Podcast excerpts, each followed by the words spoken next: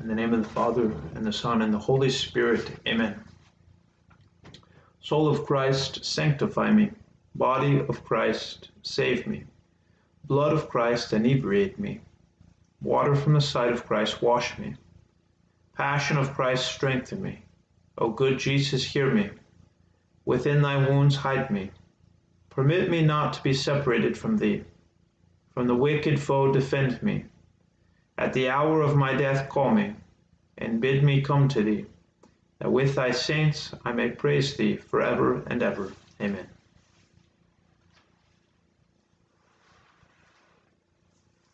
A good meditation does not need to cover many things. Even if you remain thinking about one idea, if there is fruit there, that is very good. That can be a very good meditation. And you will know when to move on. Go through the, the material that's being provided, and you will know where there is something to consider more, to reflect more upon. We will continue with this meditation with the principle and foundation, again found in paragraph 23 of the exercises. The preparatory prayer it will be the same. I will beg God our Lord for grace that all of my intentions, my actions, and operations may be, be directed purely for the praise and service of His Divine Majesty for the mental representation, the composition of place, as we call it, we can continue to, to imagine God creating everything from nothing. To see in the imagination Him as the Creator, considering His divine attributes that were manifested in the creation his power, his goodness, or his wisdom, the wisdom of the mind of God, all of the details, how everything was coordinated so perfectly, the many different levels of thought, the diversity of things that he brings into being, each good in its own particular way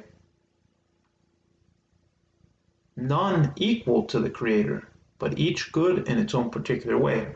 So you can use the imagination, and this might even be an entire meditation in itself.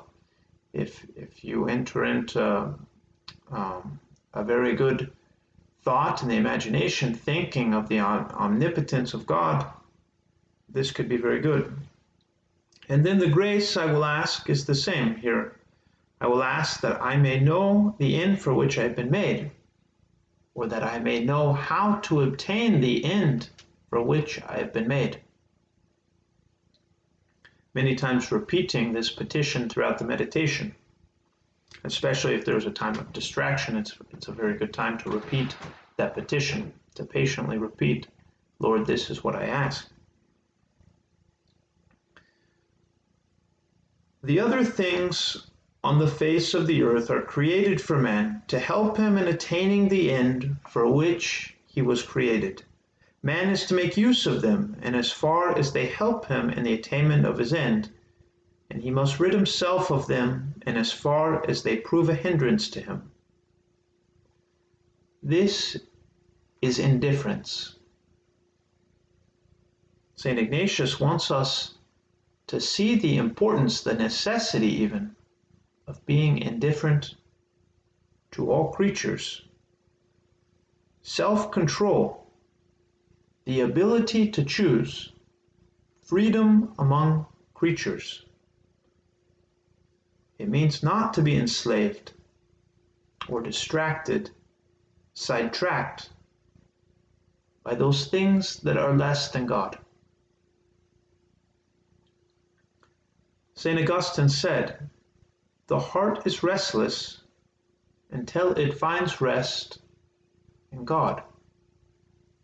Because only God possesses within himself that which the human soul is inclined to desire. It is not just to be obedient that you must obey God. It is, again, it is the reality that only God contains within in himself that which will satisfy. Every creature, not just the human being, but every creature has an end. All creatures are ordered to an end. It is part of the mind, the wisdom of God.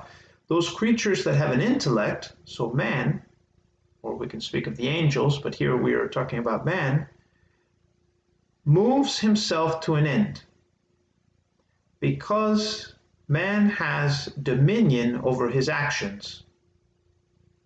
While the other creatures who do not have an intellect, they do not move themselves.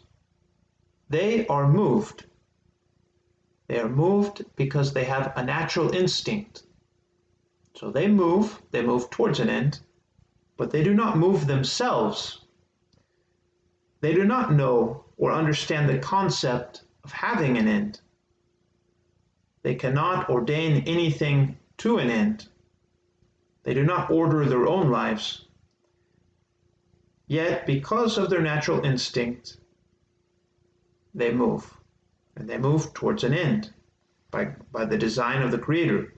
And it is proper for those creatures endowed with an intellect to move themselves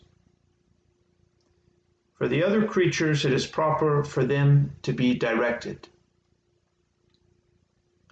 The uniqueness of the human being among all the other animals, like the other animals, man has a body. Man is an animal.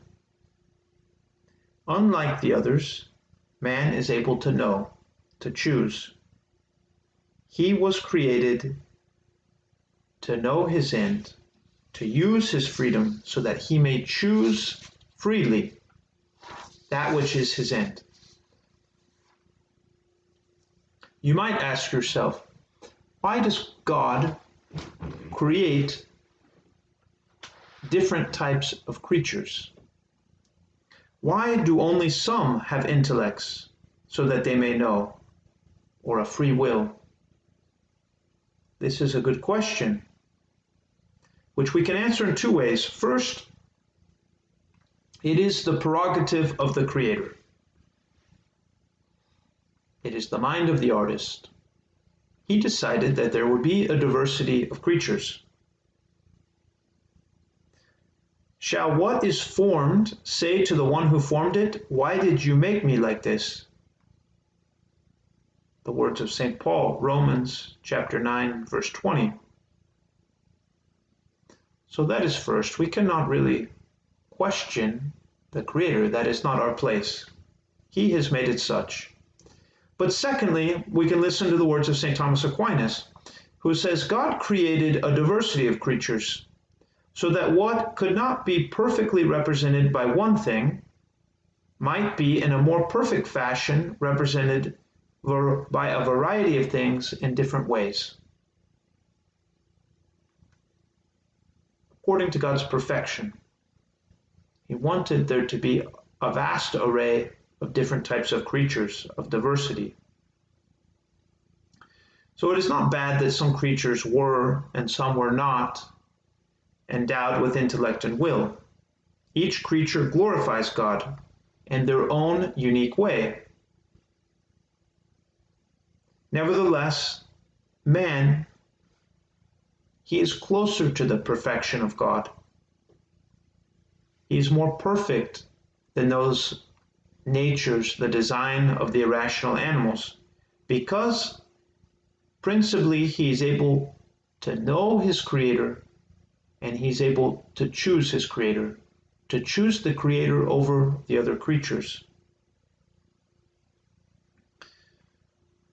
The indifference means just this indifference means to live correctly among the other creatures. When St. Ignatius says we are to make use of the other creatures and as far as they help us to attain the end, it means that a person must be free to use creatures in a way that is conducive, a way that helps, not a way that hinders obtaining the final end. The intellect by knowing and the free will by choosing, they make it possible to obtain real happiness, to obtain that final end for which the human person was made. And so there must be indifference to all the other creatures. There must be a willingness to give up any one of them when it prevents a person from going to that one singular final end. Now, it does not mean to ignore the other creatures. It means to live correctly among them, to know how to use them, to be a master over the other creatures with control, with knowledge. And so, by indifference, all things are ordered to the supreme good. So, we cannot fall into a dialectic and saying, God is good, He is the greatest good, therefore everything else is bad. We cannot say that. Everything is good in its own way, but it must be ordered. All created things are good. We read this even in Scripture, the book of Genesis. God saw that they were good when He created.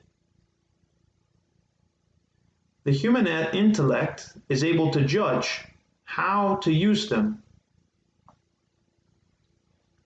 For instance, food is a good thing. In itself, it is good. For me, it is good, and as far as it helps me, and as far as it is ordered, ultimately ordered to my final, my final end, but even to intermediary ends. Food helps me to remain healthy, gives me energy to, to do the work that I must do. There is happiness. It can be an occasion to share time with other people, but ultimately it must be ordered to the salvation of my soul. And the same with friendship. Friendship is good insofar as it helps me. And the same for all the creatures. Because when we say creatures, we mean anything that we live among, that we have in our lives that is not God. All of these things are limited.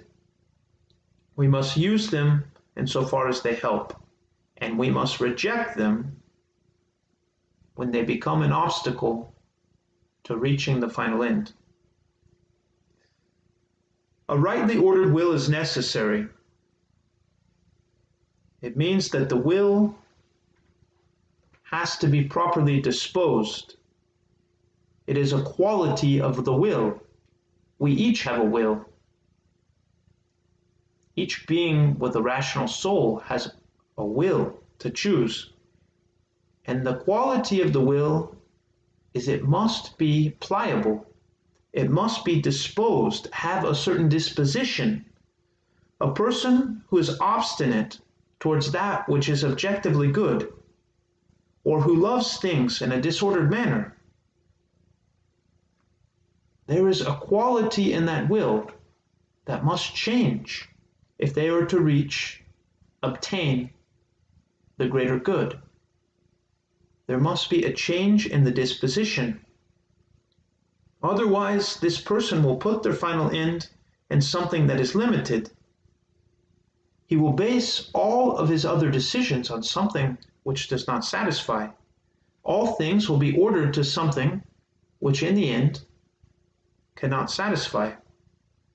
Indifference to creatures means to overcome oneself when there is not the freedom to choose the greater good.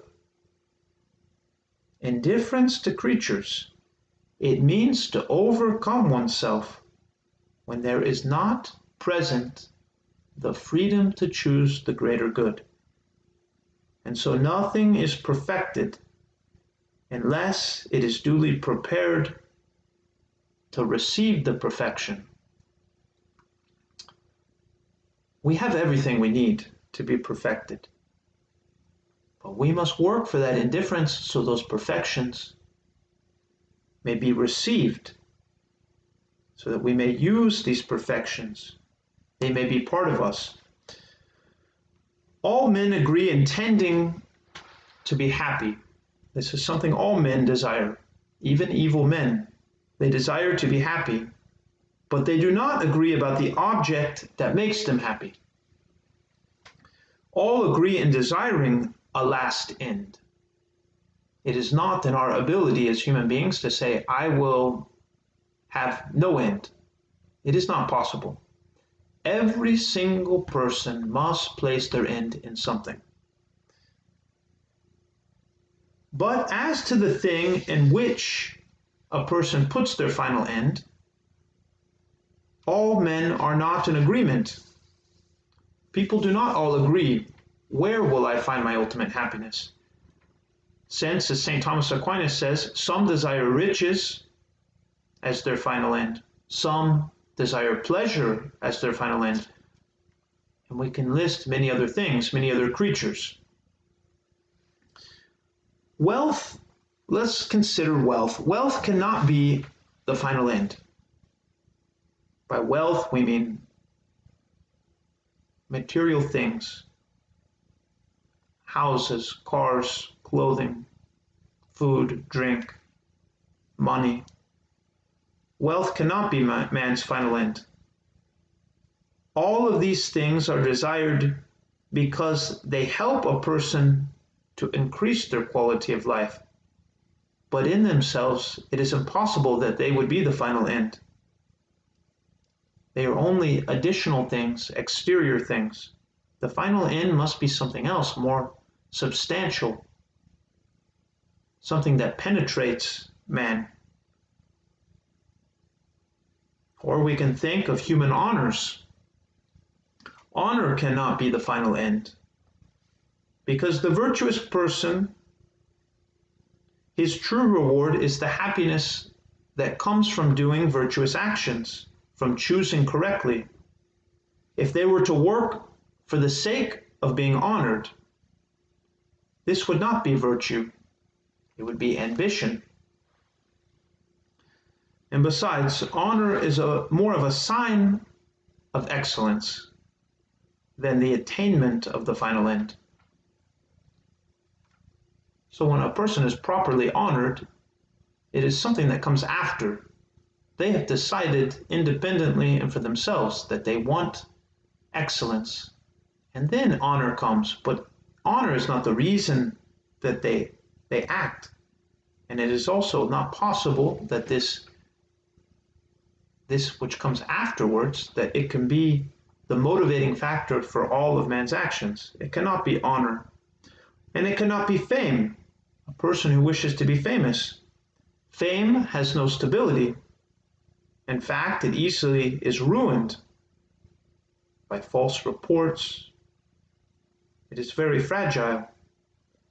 But the final end must be something that lasts forever. The final end has to be something that fully satisfies our knowledge, that satisfies our will. Or we can talk about power, to have power over situations, over others. This cannot be the final end. Sometimes power is used in a very good way. It can be used in a virtuous way. But in other cases, power is the source of so much suffering, so many mistakes on the account of the person. The final end cannot be to have power over others. And so there are those who acquire all these things wealth, honor, fame, power. But if they do not have indifference if they do not have indifference to these things, they will not be the source of their happiness. These things which are good, wealth is good, honor is good, all creatures are good in their own right. But if a person is not indifferent, indifferent, these very good things can be obstacles, obstacles that prevent them from attaining that final, fully satisfying end. St. John of the Cross, he says, an attachment to a creature makes a person equal to that creature. And man, he is the most perfectly made creature in the material world. And so when he is attached, he lowers his dignity. And so listen closely to what St. John of the Cross says about the problem of being attached to creatures. Instead of the creature being there to help man, it becomes an obstacle. He says, the stronger the attachment, the closer is one's likeness to the creature, and the greater the equality between them. For love, he says, love affects a likeness between the lover and the one who is loved. Anyone who loves a creature is as low as that creature and in some ways even lower because the quality of love, love not only equates, but love even subjects the lover to the thing or to the one that is loved. It is very similar to the story of Jacob and Esau in the Old Testament. Serving creatures, Esau traded the greater good, which was his birthright, he traded this for the lesser, for material things, something that is very fleeting, temporary. Creatures must be dominated, understood in the right way. Creatures must be dominated by the person so that they may properly serve so that they may be a help to man. All creatures considered in this way are nothing, and a person's attachment to them are less than nothing, since they serve as impediments, depriving the soul of being transformed in God. One who is in darkness does not comprehend light, so neither will a person attached to creatures be able to comprehend God. A person attached to beauty of creatures, a person that is attached to beauty is displeasing to God because he is not capable of receiving the grace that God wishes to give him. He does not have the right disposition. There is not indifference there. All wisdom and human ability compared to God's wisdom is like ignorance. In God's sight, those who think they have some wisdom, depending on themselves, are actually ignorant. Taking themselves to be wise, they became fools. Romans chapter 1 22. All those who set aside their own knowledge and walk in God's service like unlearned children, they are the ones who receive true wisdom. Those who set aside their own knowledge and walk in God's service like unlearned children. All freedom of the world compared to the freedom of the Spirit of God is like captivity. To be attached to positions of honor, to have free rein over one's appetites, never resisting, never mortifying oneself. This is like slavery, because freedom cannot abide in a heart. Freedom cannot abide in a heart dominated by the desires for those things that are not God. This is not freedom. All wealth and glory of creation compared to the wealth that is God, is like poverty. For when a person loves and possesses all of these things, to the point that they will be unable to attain the greatest riches, which is transformation in God. This would be poverty. No matter how great all of the creatures are, if my wealth causes me to be unable to orient myself to the greatest good, it is poverty. Divine wisdom, the divine wisdom of the Creator, with pity for souls that become so ugly and poor because of their love for worldly things. Divine wisdom says, this is in Proverbs 8. He says, Be attentive, little ones, to cunning and sagacity. Be careful. Listen because I want to speak of great things. The fruit you will find in me is better than gold and precious stones enriching those who love me so that they may fill their treasuries completely. St. John of the Cross says, God wishes to tell them that his riches are more precious, more precious than the fruit that they will find in other things. The fruit that is found in the Creator will be greater than gold. What the Creator begets in souls has greater value than all things. This means that it is greater than all of the possible affections, the desires that a person experiences, and anything else.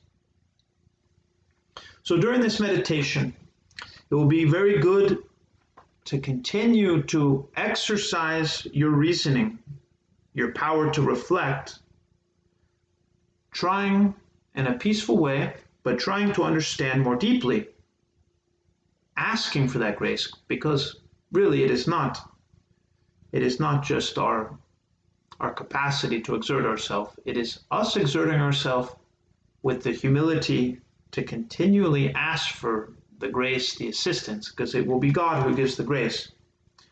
So during this meditation, continue to find some of these points something that attracts your intellect and consider them more deeply, trying to see why something that is good in itself can be an obstacle, and therefore we must be indifferent.